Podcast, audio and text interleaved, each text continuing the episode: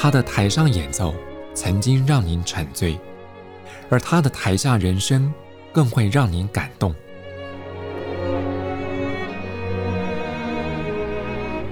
国家交响乐团爱乐实验室 Podcast 名家登场，有生命的音符只为您演出。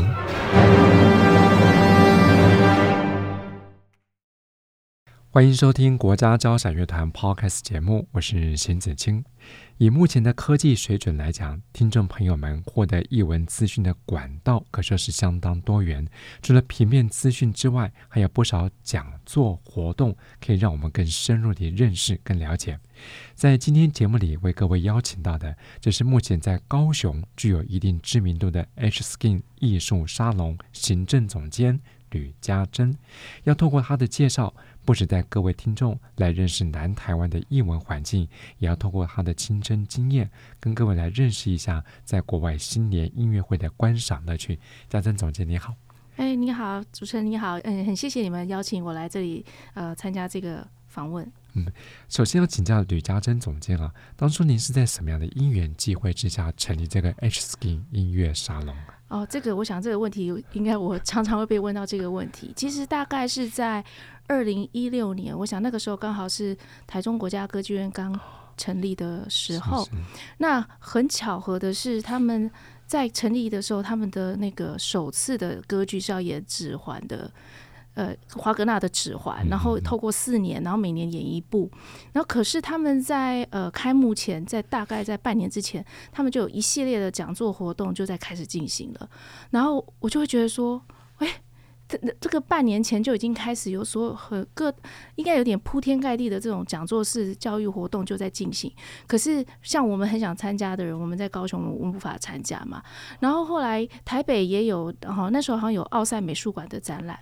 然后也是在台北有一系列由陈汉金教授主讲的食堂的一系列的课程，非常有规划。可是，一样的我们在高雄的。就像我这种爱乐者或者爱好艺术者，其实我们很难参与，所以我就会觉得说，嗯，那为什么高雄没有呢？嗯、那也呃，刚好我自己因为在二零一六年的时候，我们自己自地自建的一个诊所，也在那个时候落成。那所以我们楼上本来就有一个类似。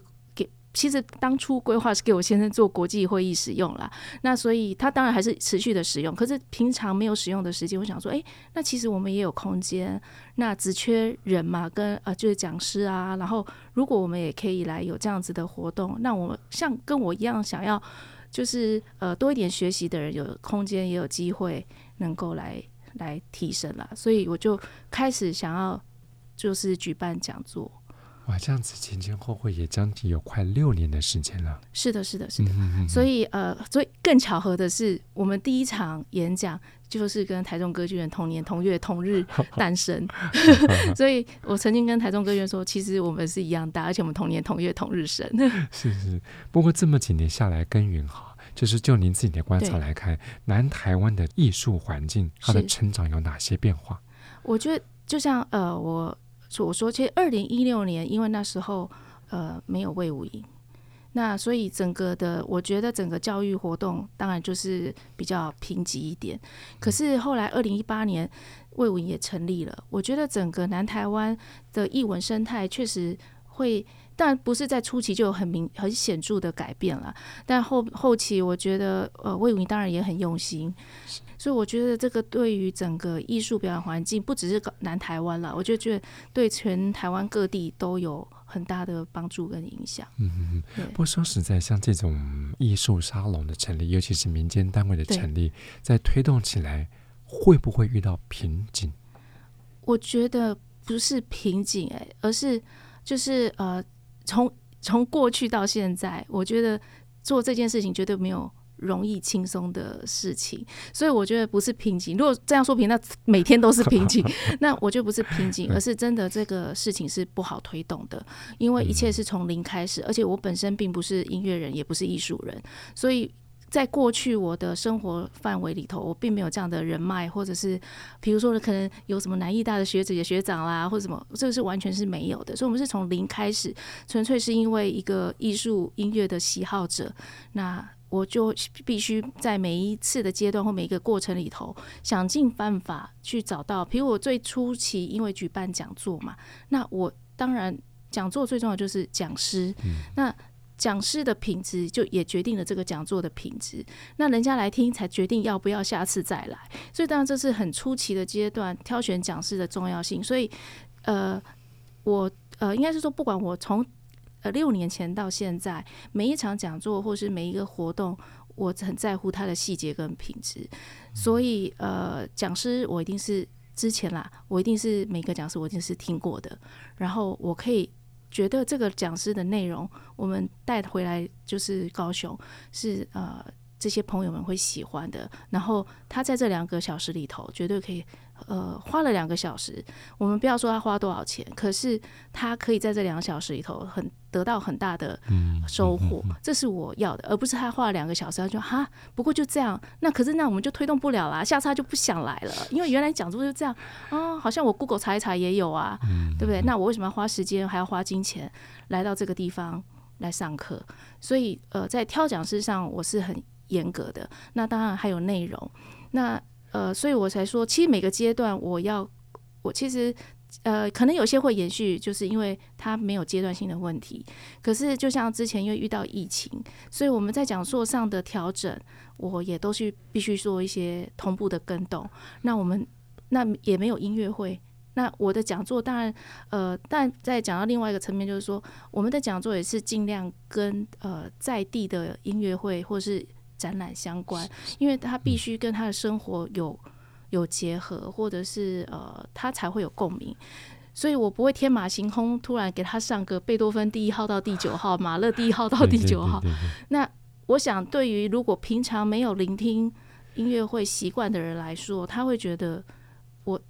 就是一个比较大的负荷，而且他也不知道为什么他。来学习这些东西，所以呃，从初期我们的讲座就是跟着音乐会的节奏。那我挑选觉得诶不错的音乐会，然后可能很需要上课的，我觉得他们即就是可能如果没有听过这样的讲座，可能会惧怕的。那透过老师能够深入浅出、活泼生动的讲解，原来这个曲子就发现原来有这么多美妙的地方，那才有这个动力再走进音乐厅里头。嗯，对，所以这是在讲座的部分，我在严选整个讲师的阵容，这个是我还蛮在意的。对，所以从某个程度上来看啊，其实，在办这个艺术沙龙或者音乐沙龙，对这个市场的观察度，包括讲师的挑选，还有题材的挑选，某种程度上已经有点像是现在呃商业市场上的产品的推销之类的哈。哎，是啊，所以有时候就是呃，有时候还也是也要想一些行销啊，然后包括呃写文案呐、啊。所以如果你在问我，我觉得还有很大的困难，是因为我不是像呃，比如说可能你们有团队，呃，有人负责写文案，有人有人负责节目，或者是有人负责找老师，或者其实没有。虽然我们我诊所当然有团队有员工，可是毕竟他们当初招募进来都是。为了医疗，并不是为了我的艺术上。当然有一些呃，比如设计，当然做海报设计，我的设计可以帮我做。可是如果要再深入写文案啦，或这些，其实都是还是得我自己做。那我也不敢说我写，因为我也不是专业的人。但我只是说，有时候我们文案在写，只是我是以一个，如果你真的都没有常常接触的人，那我究竟要怎么写，让你可以喜欢，然后让你有。机会打开，哎，我觉得好像不去听好像也不行，因为其实我最最近我们的活动也好，讲座也好，其实也不少从台中啊、新竹啊、台北来的朋友，那他也跟我讲说，他呃讲师就会说，哎，你怎么会从这么远的地方从台北来高雄，就是来听我的讲座？这样他说没办法，因为他就把他讲的，他说我啦，把这个讲座讲的真的是，他居然不听，好像有点可惜或者什么。我说对啊，可是我是。发自内心，因为我知道，因为每一场讲座都是我设定的，我知道我找这个老师要讲这个的目的，我的目的在哪里，所以我自然有办法告诉这些朋友们说，为什么我对于这个讲座是有很大的期待，那为什么我我会满腔，他们就跟我说，期待你到底哪来的热情？然后我就说。就是因为我自己很想听，所以我觉得我知道我怎么表达，让你也跟着我喜欢听这样。嗯、哇，我觉得刚刚家珍总监讲到一个重点，就是热情，在没有任何背景状况之下，就是凭着热情给了你最大的动力。呃，我觉得是哎、欸，因为他们也曾，他们每个人都说，到底是有哪来的，就是这种能量，嗯、然后可以。其实我我想，呃，如果对啊，你们应该都知道，我其实也不只有在听魏玮的音乐会，大概全台湾，甚至我甚至连国外的音乐会也跑。那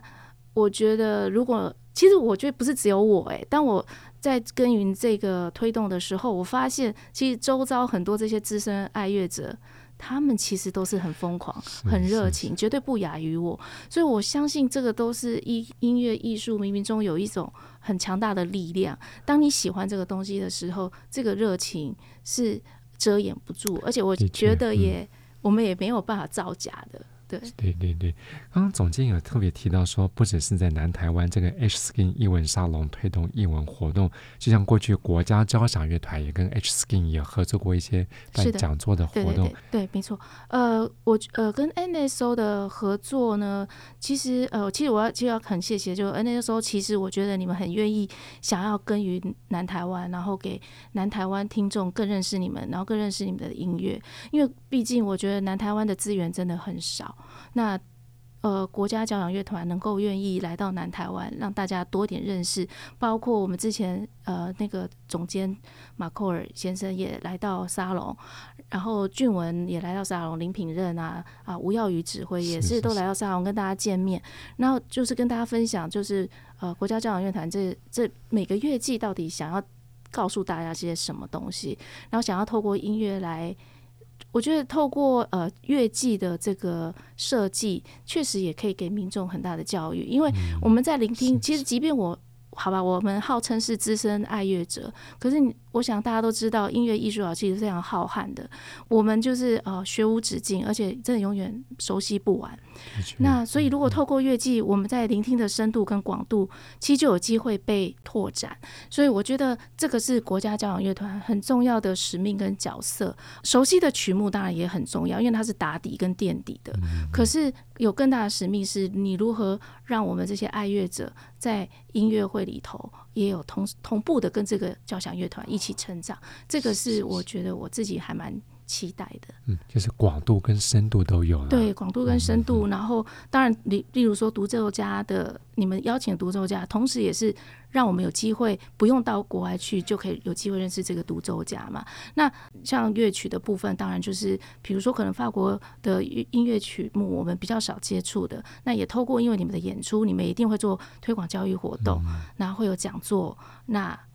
这就是可以让我们无形中在很多的面向上，就是可以爱乐者可以同步扩展的。嗯哼。那我们刚刚有聊到说，在这个 H Skin 的艺术沙龙当中，办了很多跟音乐有关的活动。除此之外，有没有其他领域的艺术活动也在这边参与？啊、呃，有的。因为呃，刚刚有跟主持人聊到，就是说，其实我每一个阶段都，我们都其实都在构思每一个讲座也好，每一个活动也好，都是为了希望能够让更多人知道。这个音乐会也好，或是这个艺术展演也好，就是所有的设计都是希望能够做推广的活动嘛。所以，如果单纯的讲座，有时候不见得真的能够吸到眼球了。所以，有时候我们就会在设计上，可能呃，名家的见面会啊，或者是说呃，音乐家自己做的这个叫做导聆式讲座，他边弹然后边解说，然后或者是对谈式的那。呃，艺术类型的话，我自己呃在诊所内也有测过几个小小的展览。那其实这些目的无非是要让大家知道说，其实音乐艺术也好，其实它是跟你的生活是紧密的结合。那音乐呃，除了讲座之外，我们做所谓的见面会，其实因为虽然有时候我们音乐会结束之后，不过我觉得现在很好啦，因为其实现在我发现哈，现在很多音乐会结束都会有一个会后座谈。对对对，那嗯，这个是一个我觉得非常重要的一个活动，因为透过讲，因为我们聆听完之后，我相信听众有很多很多的疑问，或是很多的问题，想要直接跟演出者有一个交流。可是如果演完就没有了，这个是蛮可惜的。可是我发现现在，呃，几呃越来越多的音乐会之后，或是表演活动之后，都会有这个演后座谈，这个其实是蛮好的，除了补足了。也补足了导聆，虽然我们导聆事先做过功课，可是听完的当下，你你可能不知道，原来还有这样的东西可以来提问啊，或者是你很好奇，可你没有人可以问。那透过演后，我觉得跟演出者有个深入的对谈也是蛮好的。那我们做的对谈通常是在演出前。那比如举例，就最近这个精彩对决，那邀请了黄俊文跟陈可嘉老师来到我们 H Skin 所，跟大家有一个见面的一个座谈会。那我觉得在那次的讲座里头，我觉得大家收获还蛮多的，因为俊文跟可嘉有提起，就是说关于他们整个创作，虽然说呃，就是文字上呃，或是各大媒体，我们可能也可以看到他们创作的灵感啦，或是缘起，这些都可以都。不难得知，但是如何就是说，大家可以更深入的去问俊文，挖俊文问题嘛？然后我们可以知道为什么他们要做这样的曲子。那这个曲子中间，呃呃，跟作曲家之间有没有什么小小的秘辛啦？在这个过程里头，除了跟音乐家的互动之外，我觉得他们可以更深入了解这场音乐会原来是这样子呈现出来的。对啊，就像呃，俊文就有提到一个非常有趣的事情啊，他就说。以前我们现在他说，其实当初这个精彩对决，他们其实也可以挑选如例如像火鸟啊这样这样子很有很有吸引力的曲目，可是他们当初没有选择这样子的曲目，也是希望说透过这就是当代音乐跟新音乐，让大家有更同更多不同的这个体验。他说，可是过去火鸟在那个时代也是被丢鸡蛋的，所以大家听完就觉得哦。原来我们现在那么喜欢的曲子，其实在过去它是被丢鸡蛋的。那所以我，我我觉得我们办不管是讲座也好，见面会也好，呃，或是新生代的音乐家，我们也会让他透过讲座让大家认识他。所以，我也常常鼓励大家说，我会透过讲座，或是透过呃活动，也就是希望大家能够更深入，哎，就是可以有机会把触角打开。你可以不喜欢，但是你有机会能够。呃，因为我们的这些活动啊，或是多一点曝光，让你知道说，哎，其实原来有这样的东西在我们周遭发生，对啊。那呃，那艺术策展方面的话，就是呃，其实我的空间当初并不是我们并不是画廊，那也不是专专门设计给做展览用的一个空间，可是我还是会。测一些展览，主要是因为想让大家知道说，即便是这样的一个空间，它原来不是做这样的规划，可是也因为我们每一次展览，整个氛围就会不完全不同。那其实，在艺术就在你的生活当中，就是可以透过不同的改变，你整个的美学跟你的整个感受就会不同。所以，其实我们也办过白建宇的摄影展。那当初为什么会办白建宇的摄影展，也是因为呃。其实大家知道白建宇是一个钢琴家，可是他本身非常着迷于摄影，他到全世界就是不断的在在演出当中就是在做拍摄。那其实他也没有用高阶的任何的摄影器材，而就是用他一只手机拍下他眼中的世界。所以策这个展览，我最重要的目的只是要让大家知道，并不是一个多美丽或是多了不得的摄影作品，而是从一个音乐家的眼中看这个世界，然后他如何呈现。他因为这个音乐的底蕴，然后如何在他摄影作品里头呈现出来？那所以从摄影看他的音乐，从音乐看他的摄影。那我想，呃，这个是我个人觉得非常有趣的地方。那所以同时，我们也是办了白建宇的座谈会。那从座谈会中，大家也会去更了解为什么白建宇会想要拍下这样子的一个一个这个画面。那大家在演出的过程里头，这些。这些摄影对他有什么样的意义？我想这个是，呃，除了音乐，就是我们听一场音乐可能是听觉的享受，可是我们很难有机会跟这些大师亲近。那大师之所以可以不朽，我觉得他们背后都有很多的人生经验，而这些人生经验可能我们读书也读不到，可是因为有人跟你。对吧？你会了解这些经验跟过程。那我觉得这些分享也许看起来是很短暂，可是其实我我觉得都是他们生命中很重要的分享。所以有时候，所以我我还蛮喜欢举办，就是音乐家跟我们就是在我们沙龙跟大家做这种简短的对谈，因为有时候呃签名会签一签，很快就结束了。可是这样近距离，因为我们沙龙虽然呃可以容纳七十人，但是其实它是非常靠近的。那你可以有机会去了解、感受它的磁场跟能量。是是是。不过除了国内的音乐会之外啊，嗯、其实家珍总监也经常在国外观赏当地的精彩演出啊。是是是，但我我觉得我不过还是凭借的是一股热情啦，因为我不我们的工作性质，我比较没有办法像大家说。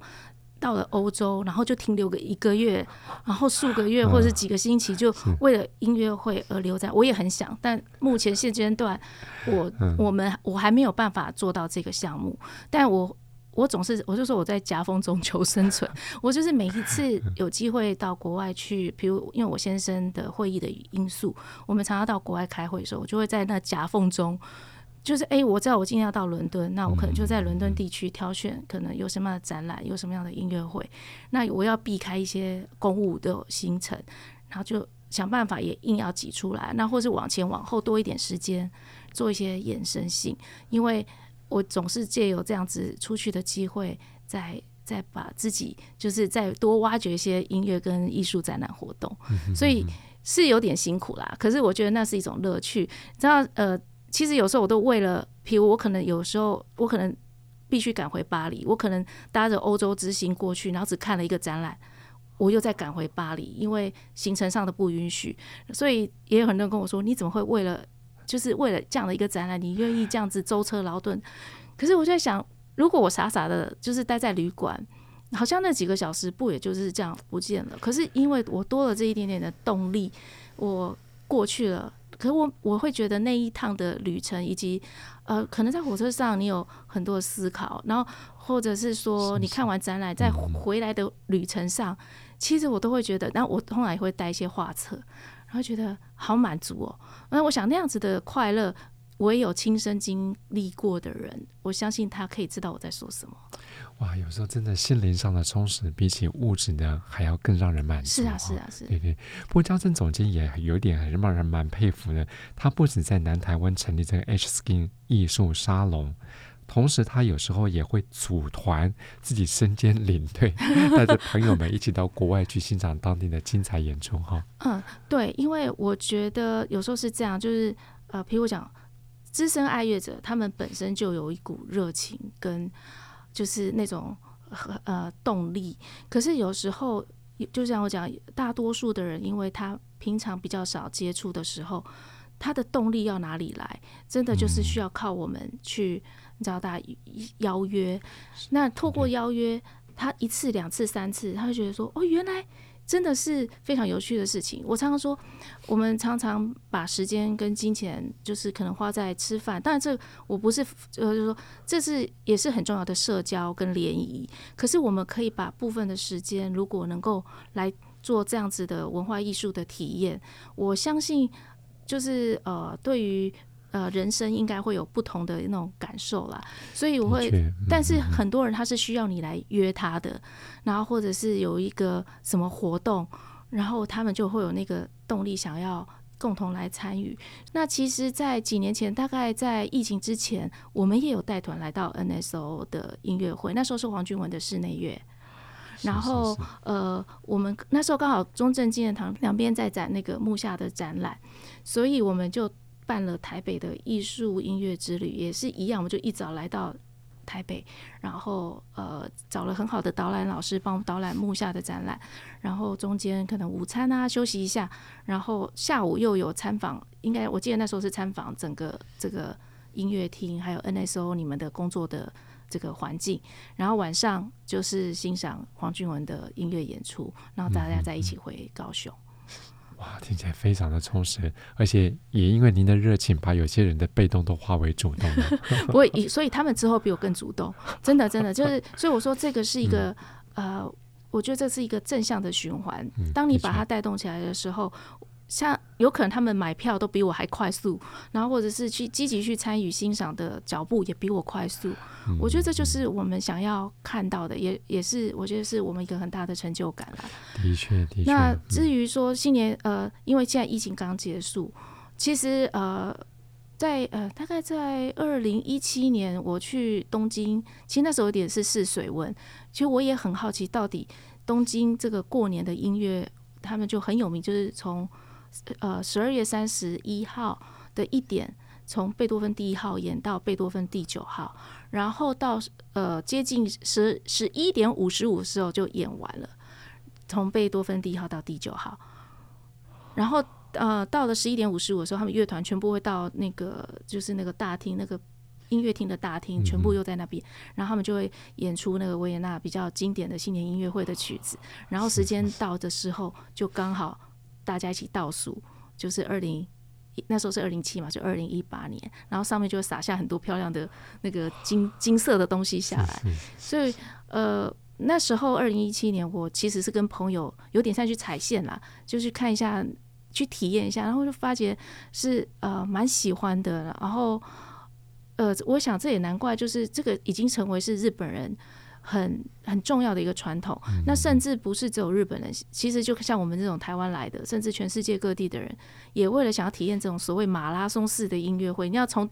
贝多芬第一号听到第九号，我们任何一个人，我相信不可能有人会从贝多芬第一号一口气把它听完到第九号嘛，绝对不可能。那可是这种马拉松式的是有点疯狂，可是有时候你就是要一点点疯狂。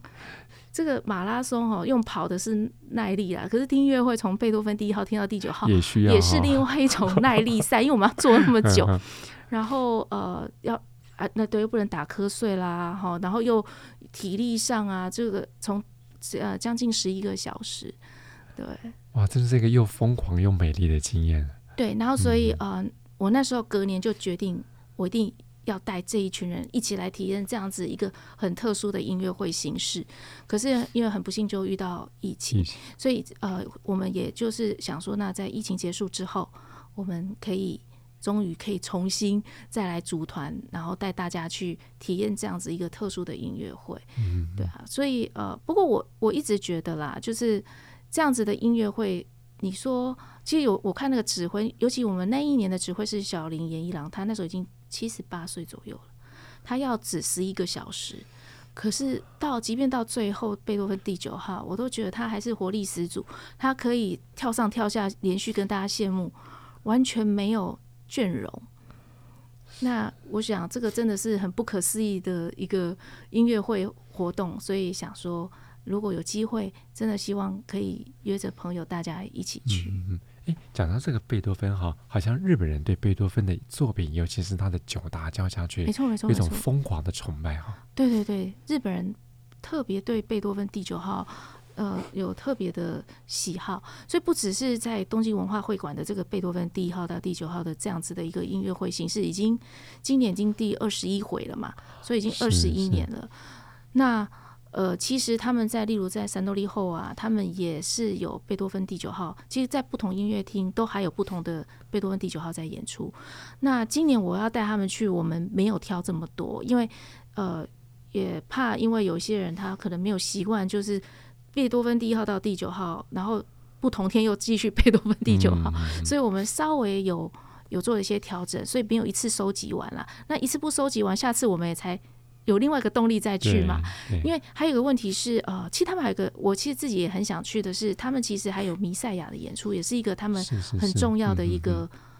好像就是在年底一个很重要的一个一个音乐会演出。嗯，嗯其实，在日本当地，他们对于这种呃新年音乐会或除夕音乐会的安排，已经是相当琳琅满目了。对对对，非常的丰富，所以我们这次也会安排在呃新国立剧场，还有一个那个。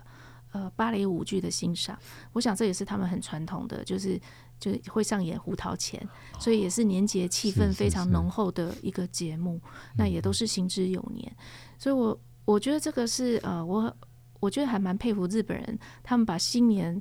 就是把音乐会这样子的一个东西做成很有仪式感，然后不止呃国内的民众，他们习惯要进音乐厅来参与活动，然后连我们外国人。也觉得能够参与其中是很有趣的，所以其实我我也觉得我们台湾也可以，呃，能够如果有机会，也应该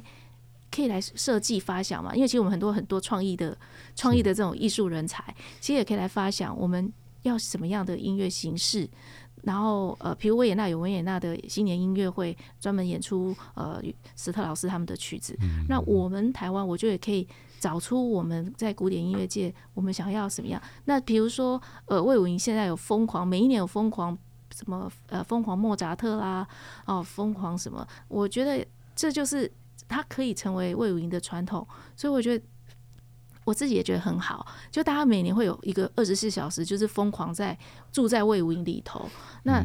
这这个是一个非常有趣的活动。那也许你没有二十四小时完全参与，其实真的很难啊。可是你每年有这样的活动，大家就知道说啊，每年台湾卫武营有一个这样的活动。所以我也常常有时候我会跟那个简总监聊天，我就说，为什么我们可以去东京去参与这样的新年音乐会？我觉得同样的东京的或者是日本的。爱乐者也可以来来台湾参与我们的疯狂二十四小时啊，是，是不是？那或者是 NSO 的新年音乐会，那我们怎么样包装？我们怎么样把我们台湾这么好的就是表演环境，以及就是音乐人音乐的这个品质推广到其他的国家去？这是可以，我们就是日本也可以这样做。我们可以过去，为什么日本人还有其他世界各地亚洲地区的人也可以来参与我们这样的音乐活动？但因为毕竟我不是公部门的人，我没有办法，我没有这个连接。可是如果透过国家的力量，大家可以去把这些世界各地，就是说在呃推广上的连接串接起来。那哦，比如香港艺术节，我们也很常参与啊。是是是。那香港的人其实也很常会飞来台湾，甚至飞来魏武营来欣赏这些表演艺术。所以我觉得。呃，我还蛮期待，就是说那时候每一年新年可以给我们一些，呃，就是很有仪式感的音乐会，让很多人觉得能够来共同参与。那每一年我可以来共同参与，是一件很美好的事情。其实的确，都我想透过家珍总监的介绍，台湾的确有这个软实力，可以在每年岁末年终办一些这种跟国际接轨的新年音乐会。对，是的。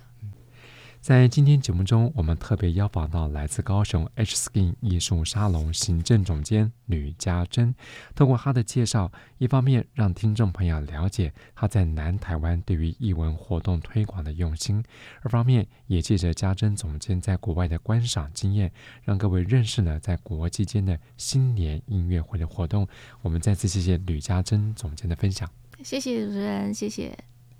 在今天节目中，也为各位听众朋友选播在二零二一年十二月间，由国家交响乐团现任的音乐总监 Jamerko 率领乐团演出贝多芬第九号交响曲演出实况。音乐声中，再次谢谢朋友们分享。我是邢子清，也祝福听众朋友们新年平安喜乐。我们再会。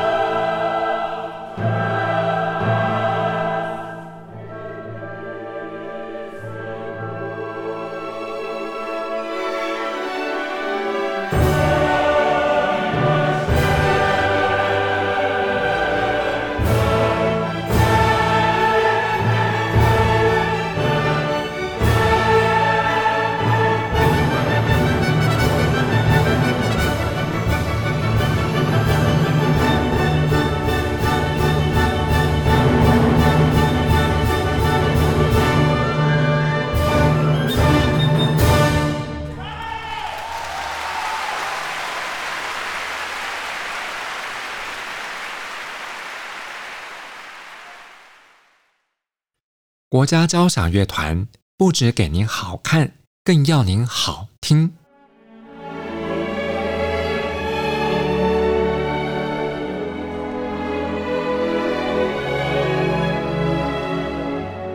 国家交响乐团独家精彩实况，原创 Podcast 节目，舒缓音乐，友善贴心，诚意十足。爱乐实验室 App 温馨登场，请上 App Store 或 Google Play 搜寻“爱乐实验室”。